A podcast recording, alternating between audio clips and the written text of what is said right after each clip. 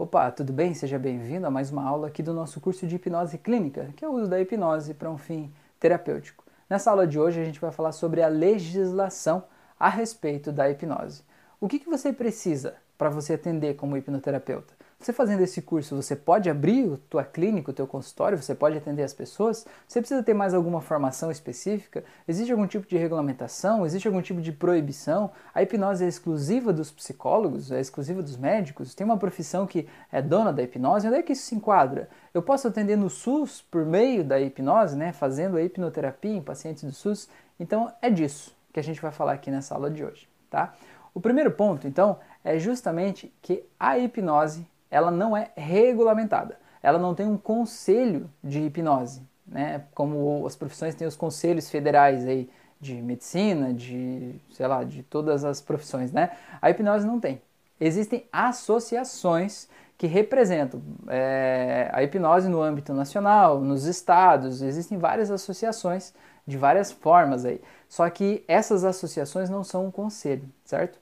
Então, todas essas associações, elas geram, ger todas é, é difícil a gente falar, né? Mas enfim, todas as que eu conheço, elas foram criadas, elas surgiram a partir de pessoas que dão curso de hipnose. E essas pessoas eram uma escola de hipnose que criou uma associação. Então essa associação ela credencia hipnoterapeutas, né? Tipo, ah, eu sou um hipnoterapeuta credenciado pela associação X ou pela escola Y, enfim, não importa, né? Ah, quer dizer, os outros não podem atender? Claro que podem. Aquilo ali foi só criado para dar um peso maior para a certificação daquela pessoa. Só que o grande problema que eu vejo dessas associações é que elas acabam certificando apenas os hipnoterapeutas formados pelas suas escolas né, que, que pertencem a ela ali, né? Então seria interessante se a gente pudesse ter uma associação que a pessoa fez um curso de hipnose, ela comprova que ela tem o conhecimento, ela pudesse credenciar lá, né? E hoje eu desconheço pelo menos nesse momento que eu gravo esse vídeo, eu desconheço essa associação ainda. Se você souber e tiver alguma informação, coloque aqui embaixo até para a gente compartilhar com os alunos aqui do curso, tá? É, então, você pode, tendo uma certificação de hipnose, como por exemplo desse curso, você pode atender como hipnoterapeuta? Você pode. Você não precisa de uma outra regulamentação.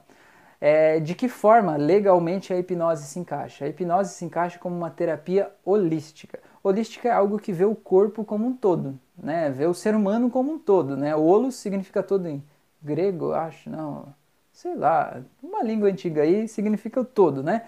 Pesquisa aí no Google que você vai achar. É, significa o todo, então o corpo como um todo, a gente leva em consideração várias partes do corpo. Assim como as outras terapias holísticas, como reiki, é, acupuntura, barra de access, é, até a massoterapia, né? É uma técnica holística, quiropraxia, musicoterapia, a gente está aí todo mundo junto, né, no mesmo balaio.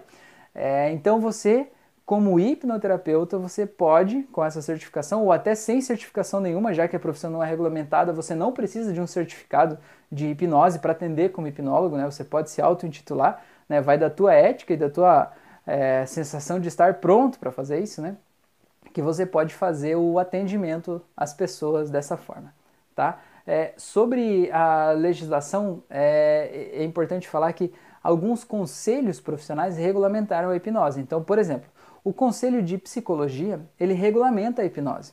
Então, se você olhar lá, está escrito assim, a hipnose deve ser feita por um psicólogo.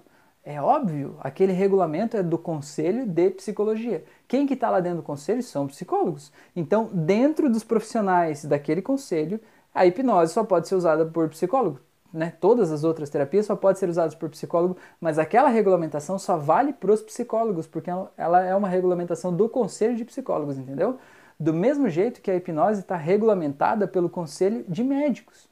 Né? Como a hipnose pode ser usada na medicina, chama hipniatria, que é o uso da hipnose dentro da medicina. E aí, obviamente, para eu usar dentro da medicina, eu tenho que ser um médico, óbvio. Existe também um conselho de odontologia que ele regulamentou a hipnose e as práticas de hipnose como deve ser usada a hipnose dentro da odontologia. Ela é muito usada para tirar dor, para pessoa que tem fobia de agulha, que né, não consegue tomar anestesia, enfim, tem uma série de, de práticas e é regulamentado lá como que se pode usar a hipnose dentro da odontologia. E é óbvio, aquela regulamentação ela é válida somente para os dentistas, né, que estão dentro daquele conselho. A hipnose também é regulamentada no Conselho de Fisioterapia.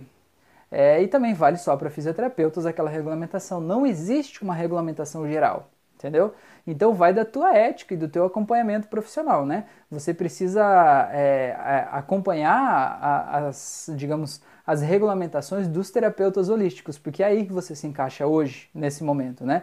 Não existe uma possibilidade, pelo menos, é, recente ou algo visível da proibição da hipnose. Muito se fala, né? já foi tentido, tentado proibir a hipnose. Né? Um desejo de algumas profissões acabarem com a profissão de hipnólogos, como foi tentado acabar com a profissão de coach, né? mas a hipnose, como se encaixa como uma terapia holística, você teria que acabar com todas as terapias holísticas. E aí é um, digamos assim, é um balaio muito grande para a gente mexer, né? Então eu não vejo possibilidade disso. Eu vejo que o mundo está avançando, né? E é para frente que a gente caminha, né?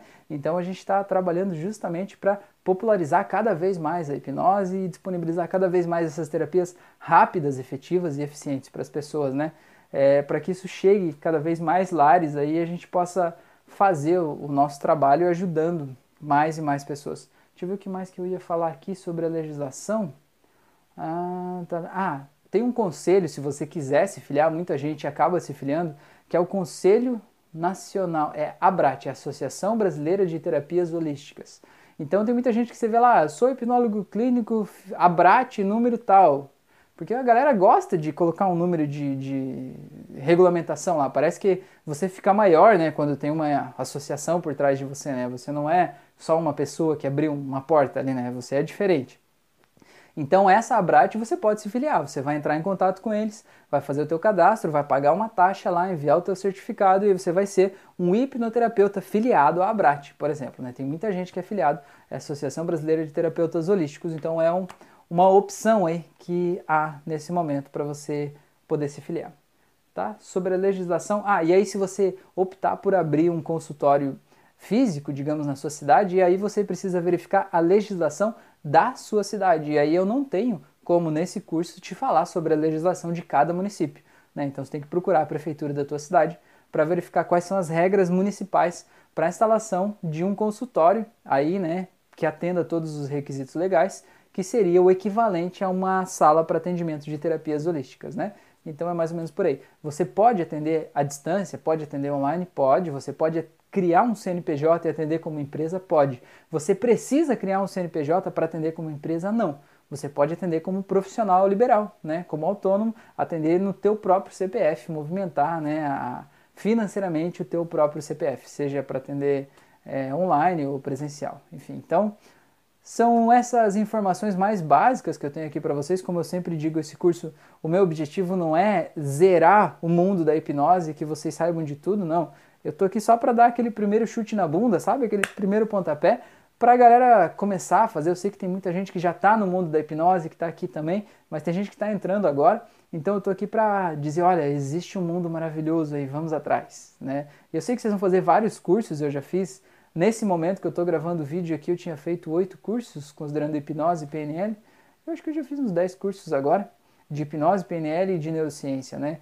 É, e, e, é pouco, né? E é legal a gente continuar aprendendo cada vez mais, entendendo cada vez mais. Beleza, pessoas? Um grande abraço para vocês. Se vocês tiverem alguma sugestão, alguma coisa que eu não falei aqui, que é importante a gente saber sobre a legislação, coloca aqui embaixo. Eu vou fazer uma coisa, inclusive, vou colocar aqui para vocês. Ah, não falei, vou falar agora. O SUS, que é o Sistema Único de Saúde, ele prevê PICs, que são programas. Ai, meu Deus é Pix. É, eu sei que são de terapias integrativas, né? Alguma coisa assim. Procure que você vai achar. Você é um cara inteligente, uma mulher inteligente, tenho certeza disso.